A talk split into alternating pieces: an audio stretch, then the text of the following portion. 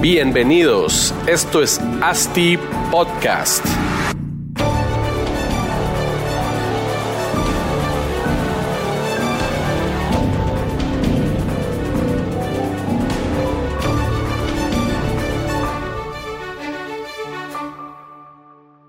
Hola, hola, un gusto saludarnos nuevamente a todos. Gracias por continuar eh, escuchándonos aquí en ASTI Podcast. Eh, si es primera vez que nos escuchas eh, y si sos un apasionado del real estate, pues tenés otros 41 episodios que tenemos ya, los cuales creo que, te encantarían y que te van a generar pues, pues bastante valor. Entonces, pues les recuerdo que el podcast fue creado en realidad con el, con el principal objetivo de entregarle valor a todos ustedes, entregar valor a la industria, eh, poder aportar un poquito de lo que hemos aprendido durante todos estos años eh, que tenemos ya en la, en la industria del real estate, compartirlo con ustedes, ayudarlos y de verdad espero que, que pues estemos logrando el, el objetivo. Si alguno de los podcasts les ha generado pues valor y han, han creído que es valioso para ustedes, Ayúdennos en, recomendarlo, en compartirlo eh, en sus redes para que el alcance sea mucho mayor, que le llegue a más personas y que ayudemos también a las otras personas que, quisieran escuchar algo como esto, ¿verdad? Eh, síganos en nuestras redes sociales. Estamos prácticamente en todas. Eh, el podcast pues lo pueden escuchar en todas las plataformas que hay, Spotify, Apple Podcasts, Stitcher, Google Podcasts, etcétera, etcétera. También subimos ahora estos videos a YouTube. Nos pueden seguir por ahí también. Eh, por ahí grabamos otro, otros videitos también que, les pueden servir bastante. Y pues los invito a que nos sigan en, como les decía, en nuestro Instagram, Asti Desarrollos, que creo que es nuestra red principal. Eh, visítenos en nuestra página web también, www.astidesarrollos.com. Ahí nos pueden, nos pueden ver prácticamente toda la información de, nosotros como grupo de empresas y con los distintos emprendimientos que, tenemos. Pero bueno, entrando ya al episodio número 42 de Asti Podcast, el día de hoy vamos a hablar eh, de un tema el cual creo que, que va a ser de mucho interés para todos ustedes que son inversionistas en bienes raíces o quieren incursionar en la industria de bienes raíces, ¿verdad? Vamos a hablar de cuáles son las estrategias las cuales eh, pues pueden adoptar ustedes como inversionistas para entrarle al mundo del real estate. Entonces, eh, la inversión en bienes raíces es sin duda alguna una opción muy, muy interesante para invertir y funciona para todo tipo de inversionistas, desde pequeños inversionistas, eh, medianos inversionistas, hasta empresas o fondos institucionales que buscan colocar plata para, pues, para buscar algún rendimiento. Entonces, el tema principal es poder brindarles a ustedes cuáles son estas estrategias de inversión que existen en el mundo del real estate. Y entonces comencemos. Eh, bueno, tal vez antes de, entrarle a, las estrategias, tenemos que mm, tener claro, digamos, las tipologías de inversión que se resumen en cuatro estrategias de inversión ya ustedes podrán decidir si se van por una de ellas, por dos o tres. Ah, me refiero a que si, que si ustedes quieren incursionar en, la industria, en invertir, pues pueden, pueden escoger invertir en una estrategia de las que les voy a decir, en dos o en tres o en cuatro. Lo ideal es hacer un buen mix eh, de, de estos cuatro tipos de inversiones para poder diversificar el, pues, el riesgo de la inversión que están que están haciendo. Entonces, eh, antes también, ah, bueno, antes de entrar a detalle en cada una de estas estrategias, porque vamos a entrar a detalle en cada una, tenemos que entender en qué están fundamentadas o en qué está fundamentada cualquier tipo de estrategia de inversión, no solo en, en, en real estate, sino en cualquier tipo de industria que ustedes quieran invertir todo tiene que estar basado en un fundamento. Y aquí básicamente eh, el fundamento son dos cosas. Uno es el riesgo que uno está tomando al, invertir en esa al invertir en esa opción, digamos, en alguna opción, una estrategia, y la otra es el retorno que ustedes quieren obtener de estas inversiones. Entonces, bueno, y por ahí también hay una tercera variable que también es importante, que no, tal vez no tanto como las otras, pero sí es bastante importante, que es el apalancamiento. En este episodio no creo que entremos tan a detalle en, el apalancamiento como tal, para eso los invito a que, a que regresen un par de episodios, creo que era el episodio 38, donde hablamos full del apalancamiento en real estate y por qué esta palabra, pues es la palabra mágica del real estate porque nos ayuda a, a maximizar nuestros retornos de inversión, ¿verdad? Entonces, continuando, tenemos que tener claro que cualquier inversión en cualquier tipo de activo estará ligado a un riesgo, ¿verdad? Normalmente decimos que toda inversión tiene un perfil de riesgo. Ese perfil de riesgo, mientras sea más grande, o sea, mientras mayor sea, mayor deben ser los rendimientos que genera esa inversión. O sea, estamos hablando que el riesgo pues es proporcional al rendimiento siempre. Entonces, eh, como inversionistas debemos establecer cuál es nuestro apetito al riesgo, cuánto estamos dispuestos a poner en juego, ¿verdad? No, si, si nosotros eh, estamos generando, o sea, no, tenemos ahí una cuenta de ahorros, nunca vamos, nunca sería lógico eh, invertir el 100% de los ahorros en alguna inversión, en, ya sea en bienes raíces o en cualquier otra, ¿verdad? Lo, que dicen las, los fundamentos de las finanzas personales es que siempre uno tiene que tener de 3 a 6 meses de, de, de, lo que necesitas para vivir en alguna, en alguna cuenta de ahorro, que sería simplemente para estar seguro de que, de que subsistimos. Y cuando sintamos nosotros que tenemos ya un, un superávit de, dinero en nuestras cuentas, pues ahí siempre va a valer más la pena invertirlo en cualquier tipo de, inversión o de activo, ya que, y creo que también lo hablamos en un episodio por atrás, 37 o por ahí, que, los ahorros, la mejor forma de invertirlo es en real estate, pero...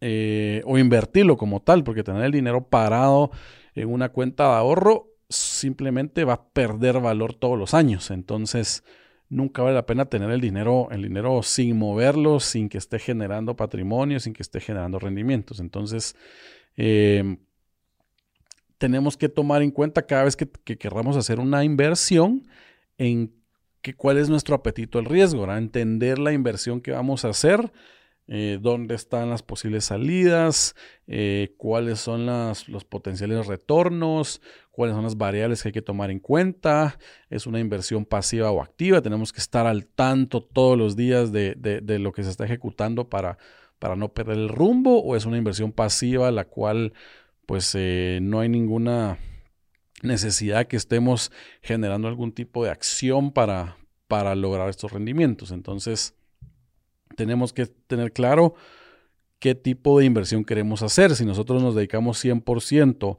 a administrar nuestras inversiones, pues probablemente sí nos queremos meter a, a, realizar inversiones activas porque nosotros vamos a estar con el 100% de nuestro tiempo ahí. Pero si nosotros la inversión es, es una acción secundaria en nuestra vida, pues no queremos tener que tener, depender de que, de que las inversiones necesiten nuestro tiempo en estarlas revisando, sino queremos un vehículo pasivo donde nos aseguren retornos. Normalmente ahí, mientras más pasivo sea, menos riesgo hay, menos retornos va a haber. Entonces, como les decía, tenemos que tener claro qué tipo de inversionistas somos, qué tipo de inversiones queremos hacer, queremos estar metidos, no queremos estar metidos, queremos altos rendimientos, queremos rendimientos normales, pero sin meternos, queremos eh, diversificación, que es lo ideal. Todo, todo eso lo, tenemos que, tener en mente a la hora de decidir que vamos a invertir. ¿verdad? Nunca invertir a lo loco, nunca invertir en algo que no sabemos eh, o que desconocemos, ¿verdad? Entonces siempre hay que investigar un poco. Pero bueno, Em, regresando a las estrategias que, estábamos hablando, pues son cuatro estrategias, les había dicho. Las podemos agrupar en, en, grupos de dos, un grupo con dos estrategias y un grupo con otras dos estrategias. Entonces, para poner gráficamente, para que entendamos gráficamente esta, estas estrategias, pues pensemos en una gráfica de dos ejes. ¿verdad? En el eje tenemos eje X y tenemos eh, eje Y. Entonces, en, un lado, en, la, en, el, en, el, eje vertical, vamos a tener la rentabilidad y en el eje horizontal vamos a tener el riesgo, ¿verdad? Eh, y pues a esta gráfica le llamamos el espectro riesgo-retorno, porque eh, pues estamos comparando riesgo de un lado y retorno o rentabilidad del otro lado. Entonces imaginémonos que hay una diagonal con una pendiente de uno a uno en esta gráfica para, pues, para hechos de simplificar. Em, y que esto ejemplifica, ejemplifica el, hecho que decimos que el riesgo es proporcional al. El riesgo es proporcional a la rentabilidad. Verá una diagonal a, a 45 grados, como les digo, pendiente 1-1, donde mientras más vamos creciendo en el eje vertical, más vamos creciendo en el eje horizontal. Entonces vamos en una constante en diagonal. Eh, aumenta, en, las mismas proporciones. Entonces, en esta, en esta, otra vez regresemos a la gráfica de dos ejes y a una diagonal a 45 grados desde el, desde el punto cero aproximadamente.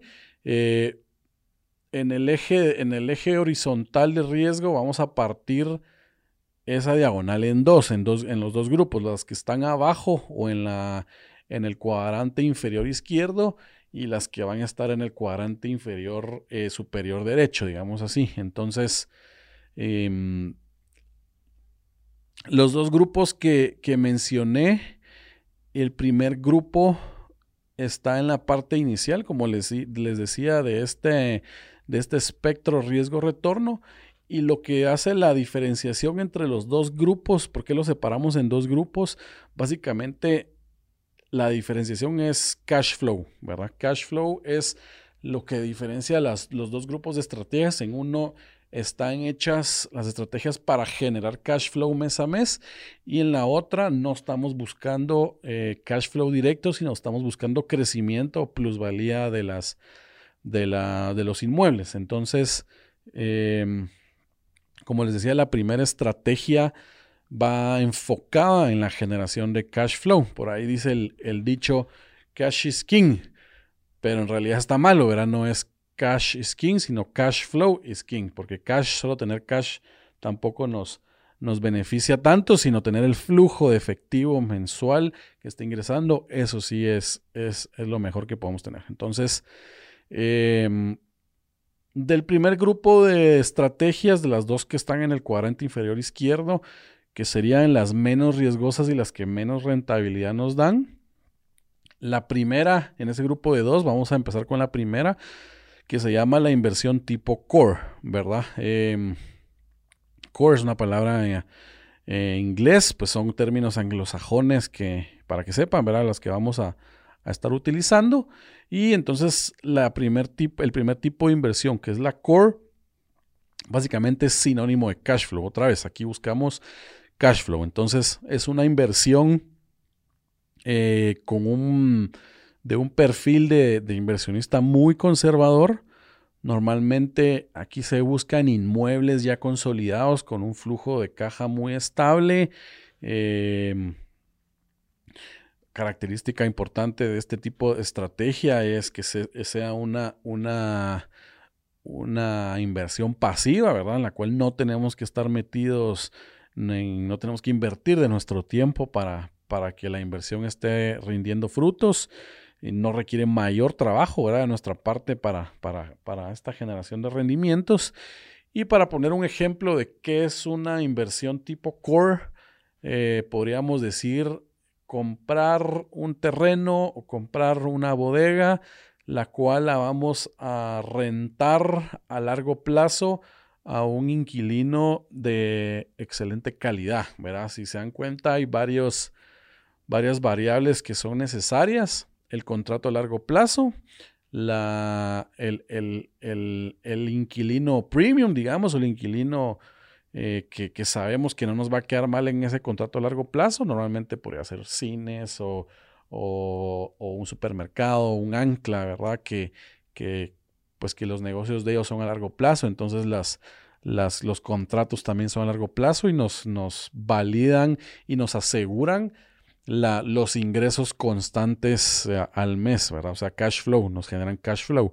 Obviamente, como todos sabrán, estas anclas, estos supermercados, pagan una renta que es relativamente baja por lo mismo, ¿verdad? Que eh, como ellos están asegurando flujo de efectivo mensual, el, el, riesgo en realidad en ese tipo de inversiones es muy, muy bajo. Entonces, tienen asegurados sus ingresos, tienen asegurados sus rentabilidades, por lo cual es una inversión tipo core de muy bajo riesgo y normalmente, em, normalmente anda entregando rentabilidades anuales de un 3 a un, a un 5% eh, anual, sin tomar en cuenta alguna eh, generación de, plusvalía del, inmueble, etcétera, etcétera, sino simplemente em, tomando en cuenta el flujo efectivo de, nuestro proyecto. Entonces, pues aquí, si ustedes son del tipo de inversionista que no se quieren arriesgar, esos son los tipos de, inmuebles o de, inversiones, de negocios que tienen que estar buscando para, para buscar estos rendimientos. También un 3 a un 5% Estamos hablando de un, rendimiento relativamente bajo. Eh, de repente, si es menos de 3, hasta la, hasta la plusvalía, la, perdón, la inflación del país en donde estén puede ser mayor, lo cual significa que están neteando con su inversión y probablemente hasta no sea tanto negocio hacerlo, pero por lo menos están preservando el capital que lo tienen y hasta cierto punto podría ser apostándole a la creación de plusvalía del terreno en 25 años que se venza el contrato de esa, pues el contrato que tienen con el ancla, con el supermercado, poder pensar en desarrollar algo más en ese terreno, Entonces, la tierra no la sueltan, la tierra es de ustedes, está rentada mucho tiempo y ustedes se benefician del, del crecimiento de valor de esa propiedad, ¿verdad? Entonces, eh, y si le metemos pues la tercera variable que teníamos, pues todas las estrategias tienen un componente de apalancamiento, el cual como les comenté pues vamos a, tocar muy a, muy a grosso modo en este, en este podcast, pero mm, en esta primera estrategia el nivel de apalancamiento máximo funcional para esta estrategia es de hasta un 40%, ¿verdad? No podemos o no no va a ser negocio apalancarse con más del 40%. Y recordemos que el apalancamiento también es un riesgo para la inversión. Entonces, como en, estos, en este primer grupo de estrategias, no estamos buscando eh, inversiones riesgosas, eh, un alto nivel de apalancamiento, eh, pues prácticamente puede hacer que el cash flow sea inexistente, porque si todo el, ingreso se va para pagar ese, ese el, el, apalancamiento o el crédito, pues básicamente ya no habría, ya no habría negocio, pero, pero siempre es recomendable apalancarse hasta cierto punto en lo necesario, ahí habría que hacer el análisis financiero de la propiedad con el apalancamiento. Eh, ¿Por qué? Porque prácticamente ahí estamos usando eh, plata, dinero, cash más económico que el nuestro, ¿verdad? Que nuestro equity a la hora de invertir. Y probablemente alarguemos un poco el break-even de la, de la inversión, alarguemos en el punto donde ya el, 100% de los ingresos son nuestros, pero el costo de oportunidad de meter toda la plata, pues es, bastante menor. Entonces, eh, en este tipo de inversiones estamos hablando, como les decía, de un hasta un 40% máximo de, apalancamiento, ¿verdad? Entonces, esa fue la estrategia tipo core, que es la primera, la primera, la menos riesgosa, la menos, la que menos rentabilidad nos da en este, en este, en esta gráfica de inversión que, que tenemos, ¿verdad? Nos pasamos a la segunda estrategia de inversión. A esta se le llama Core Plus, ¿verdad? Es como decir la Core, pero con un Plus.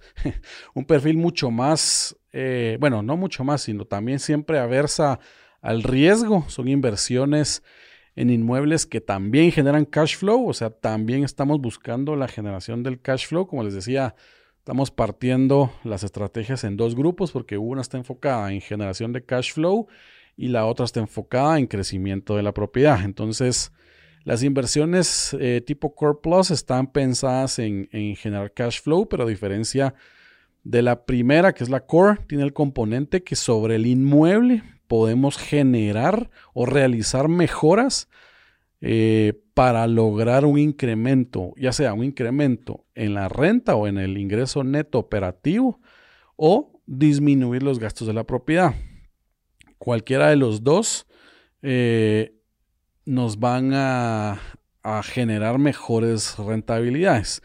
Ya sea, como les digo, buscando incremento en la renta de la propiedad o disminuyendo los gastos que tenemos sobre la propiedad para aumentar nuestro ingreso neto operativo al final de cuentas. ¿verdad? Entonces, eh, tipo, este tipo de inversión, el Core Plus, es una inversión ya no tan pasiva, ¿verdad? Sí necesitamos meterle un poco de nuestro tiempo más al inicio, ¿verdad? Para generar la oportunidad.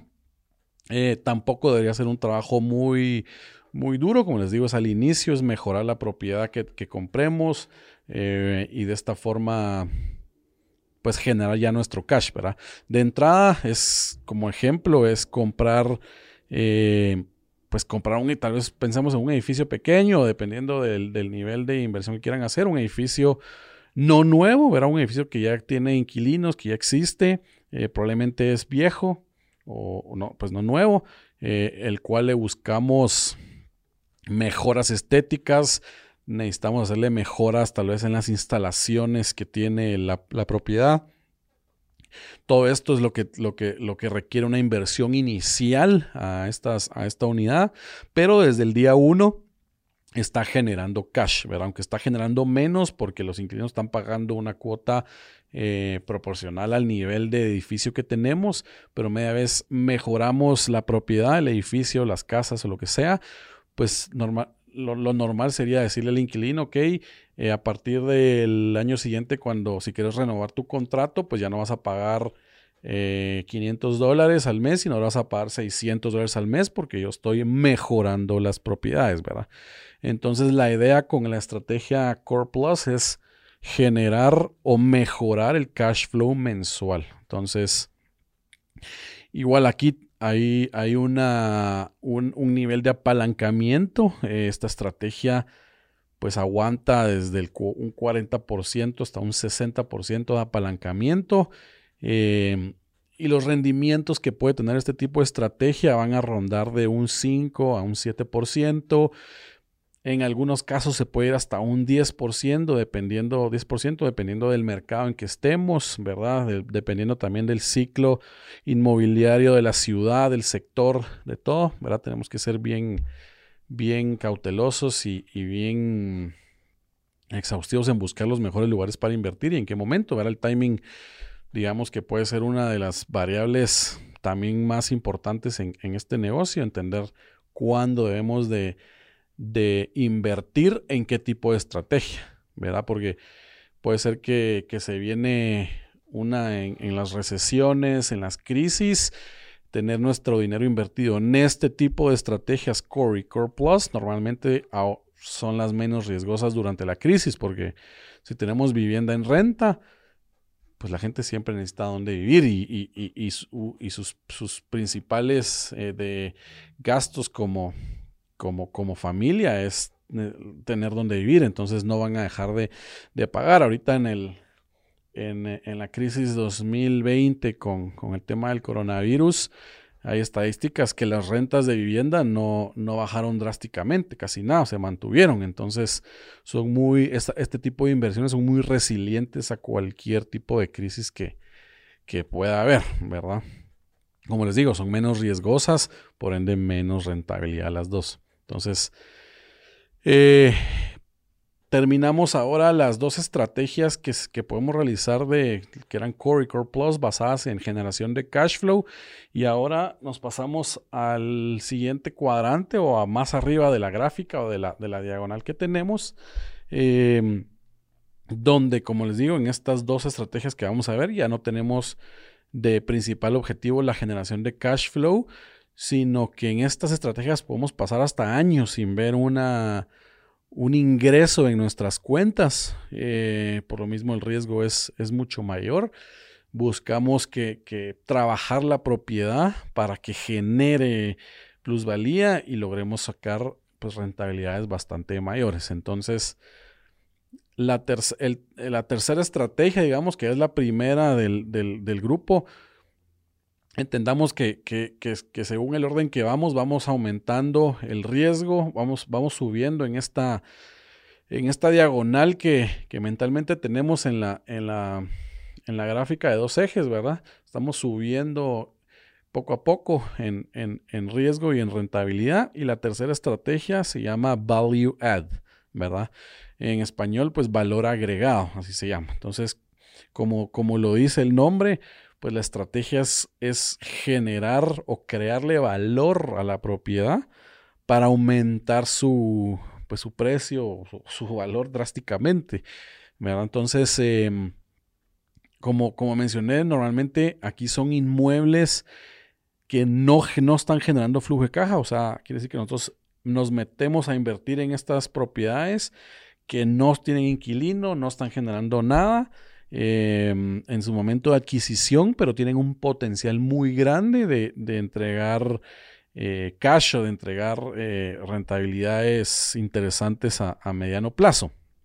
Entonces, es una, un perfil mucho más arriesgado que los otros dos. Aquí definitivamente ya eh, requiere de, de tal vez no el 100% del tiempo, pero sí de un tiempo ya del inversionista para generar o por lo menos de contratar a alguien que esté activamente en la, en la inversión, porque esa es la idea, estar, eh, trabajar, generarle valor, crearle valor para que la inversión aumente, aumente bastante. Entonces, em, ¿Qué podemos decir aquí? Eh, normalmente este tipo de inversión son algunos activos extraordinarios que los bancos tienen, que uno quiere comprar, activos con problemas legales, uno normalmente le ofrecen algún, alguna propiedad eh, que tiene problemas que pues probablemente el dueño ya no tiene el dinero para solventar las, las, las, los problemas legales que tiene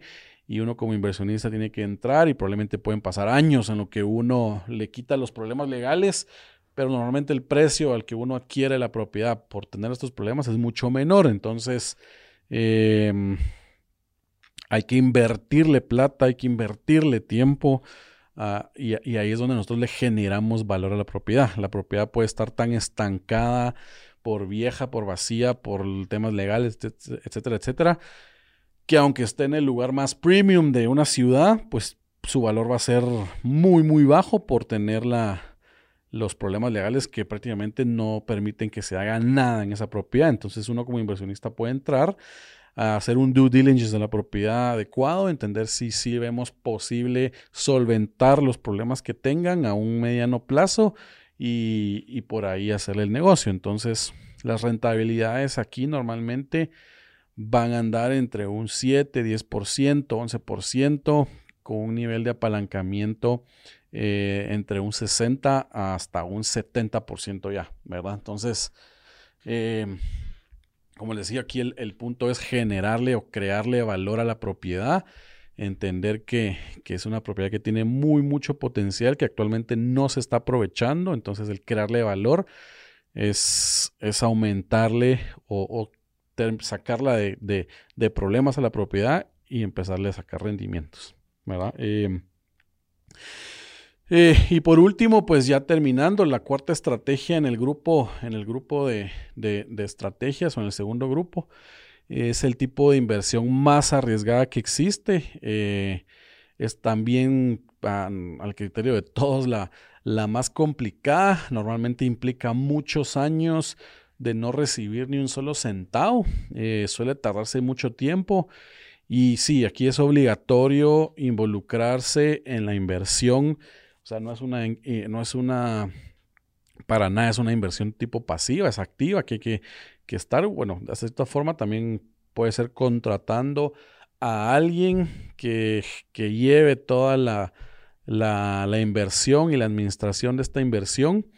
Eh, la estrategia se llama opportunistic, ¿verdad? Em, y básicamente está basada en, en, generar activos, en desarrollar activos para la venta, ¿verdad? El real estate especulativo, como le llamamos, es, es, es el modelo, creo yo, más común en Latinoamérica, o sea, donde pues aquí en, aspiracionalmente buscamos comprar, tener propiedad, generar patrimonio. El, mercado, el mercado latinoamericano pues busca, busca ser dueño de, esa, de, esa, de ese terreno, esos metros cuadrados. Entonces, eh, este tipo de, de, estrategia es la que normalmente hacemos, que es desarrollar un terreno. Eh, generar unidades, construir unidades, ya sea de oficina, de, vivienda, de bodegas, de industrial, bodegas, lo que sea, con tal de buscar que el precio de esos eh, activos lleguen a lo que nosotros estamos creyendo que el valor va a absorber y poderlos colocar ante el mercado ante el mercado común y corriente. Aquí el riesgo pues es brutal, ¿verdad? Dependemos los desarrolladores de, muchas etapas previas al entregar un inmueble, gestionar licencias eh, eh, con entidades municipales, con entidades gubernamentales, desarrollar un producto, que el producto que hagamos eh, sí vaya enfocado en algún mercado existente, real, tangible, que lo va a absorber, ¿verdad? Que, que el producto sí esté solucionando los pain points que tengan ese mercado objetivo, em, lo cual es difícil, por eso se llama especulativo, ¿verdad? Porque estamos especulando que, lo que el, tipo de producto que estamos haciendo sí va, va, a haber demanda para ello, ¿verdad? Una cosa es desarrollar algo, o sea, que no solo es enfocarnos en desarrollar un producto que le resuelva los problemas a un mercado eh, pues global, sino tiene que tener la capacidad de pago, tiene que estar en la etapa de vida necesaria, tiene que tener eh, el tipo de vida para, para, para, nuestro tipo de proyecto. Hay muchas variables que con lo cual se conceptualiza un proyecto y, y, al inicio pues igual estamos especulando que, nosotros creemos que lo estamos haciendo bien. Entonces, em, como sabemos igual que el vender inmuebles pues es uno de los productos con ticket más elevado que en cualquier tipo de producto, ¿verdad? No hay muchos productos que sean más caros que comprar un, bien raíz. Eh, el factor tiempo puede ser eh, letal en una inversión como esta, ¿verdad? Si, si en, pleno desarrollo viene una pandemia que nos cambia completamente las características de nuestro proyecto, pues ahí básicamente estamos, o sea, ahí, ahí nos damos cuenta del riesgo que se incurre en desarrollar un, proyecto especulativo, ¿verdad? Que, pueden pasar 3, 4, 5 años sin obtener un centavo hasta que se termine de construir el proyecto y ya en ese momento, ok, los clientes todavía quieren el producto que, uno conceptualizó hace tres años atrás, que construyó hace dos años atrás, que tramitó licencias tres años atrás, ¿verdad? Entonces, eh, es el, perfil más arriesgado que hay. Entonces, por lo mismo que la, inversión es muy, muy riesgosa, también entrega los rendimientos más altos en esta, en esta industria. En este espectro riesgo-retorno, pues será en la diagonal el punto más, más alto, donde nos estamos arriesgando lo más que se pueda pero estamos buscando rendimientos lo más que se pueda. Entonces, ¿cómo manejamos la rentabilidad? Pues asumiendo un costo, un costo, un precio de venta, un valor de venta, pues con un margen lo suficientemente alto para lograr esas, esas rentabilidades y con una estructura de capital eh, muy, muy fina para lograr los, los objetivos. Que aquí, pues entra el tema del apalancamiento, que que pues los, los, activos inmobiliarios por ser activos tangibles, ¿verdad? Que pues son ladrillos los que uno está construyendo, eh, la industria nos permite que nos apalanquemos de, de 0 hasta un 80% a veces de, de, la inversión necesaria para un proyecto. O sea, el 80% del dinero está siendo colocado por una entidad financiera y nosotros solo tenemos que poner un 20%. Y esa es la clave de este negocio especulativo o esto, de este último estrategia de inversión, ya que esto nos entrega al final rentabilidades desde un 12% anual hasta puede ser un 20, un 25% anualizado. ¿Verdad? Em, pues como ven es el rendimiento más alto y es la más riesgosa, no solo por el, por el proceso de desarrollar un bien raíz, un bien inmueble, un, un, proyecto inmobiliario, sino por él la cantidad de apalancamiento que tenemos que tener para, mm, eh, pues para lograr estos rendimientos tan altos. ¿verdad? Al final, el apalancamiento es algo que no hay que tenerle miedo tampoco, o sea, sí aumenta el riesgo de una inversión, pero no quiere decir que sea malo. Apalancarse hasta lo más que se pueda puede ser muy beneficioso a la hora de, de entrar rentabilidades. Entonces, es importante conocer a fondo. Espero que, que hayamos hablado de los cuatro tipos de inversión bastante comprensible. Eh, son cuatro mundos completamente distintos. Hay que conocer todas las diferencias, las diferencias que hay entre cada uno de ellos, conocer el riesgo al cual nos estamos metiendo al invertir en cada una de estas estrategias. Em, como les decía, no hay que escoger una, podemos estar invirtiendo en dos, en tres o en las cuatro, ¿verdad? Em, es la, mejor forma de diversificar nuestra inversión. Puede ser que nos fue mal en una, pero lo, lo, nivelamos con otras, las otras dos estrategias que están dando rendimientos muy, muy estables. Hay que entender cuál es el apetito a riesgo que ustedes tienen. Normalmente Normalmente pues un, inversionista más joven es más, más eh, abierto a que exista riesgo, más abierto a, al mismo riesgo porque estamos buscando generar rendimientos mucho antes, ¿verdad? Un inversionista que ya, ya pasó esa etapa pues ya no está buscando arriesgar, arriesgar su, pues, su capital tanto, busca retornos más, más estables, inversiones pasivas, las cuales... Eh, pues le, le, le, le, le, digan o le mm, aseguren, mejor dicho, le aseguren la preservación de su capital y aparte le esté generando pues algún, algún interés ahí. Em, entonces podríamos concluir que ustedes tienen que saber o entender qué tipo de perfil de inversionista tienen, ¿verdad? Si son arriesgados, si no son arriesgados, si no son arriesgados, pues enfóquense en las primeras dos estrategias. Si son un poco más arriesgados, eh, las segundas dos estrategias. Que siempre, siempre hay forma de mitigarme el riesgo en las últimas dos para ustedes como inversionista, ¿verdad? No investiguen, eh, miren cómo, cómo pueden ser, cuáles son las salidas, las salidas más normales para ese tipo de inversiones. Y como les digo, tampoco tenganle miedo al apalancamiento. Mucha gente eh, le tiene el miedo al apalancamiento, porque si igual si tienen el dinero lo pueden hacer solos. De esa forma no están maximizando el rendimiento de su capital, no van a lograr estos retornos de los cuales estamos hablando. Entonces, em, siempre y cuando generen un modelo financiero, una estructura muy estable y muy bien hecha, el, apalancamiento les aseguro que va a trabajar a, a, beneficio de ustedes. Entonces, sí, pues es la única forma en realidad de generar riqueza en este, en, este, en esta industria. Entonces, pues espero que haya quedado claro las cuatro estrategias de las cuales hablamos. Si no quedó claro, escríbanme eh, un correíto, un correíto, escríbanos en, en, nuestro Instagram, en YouTube cuando se sube el video, en cualquier lado, háganos por ahí las preguntas. Si tienen otros temas que quisieran tocar, pues ahí también nos lo pueden poner. Eh, como les digo, no duden en escribirnos. Y bueno, muchísimas gracias. Síganos en nuestras redes. Esperamos vernos en un siguiente podcast. Muchas gracias.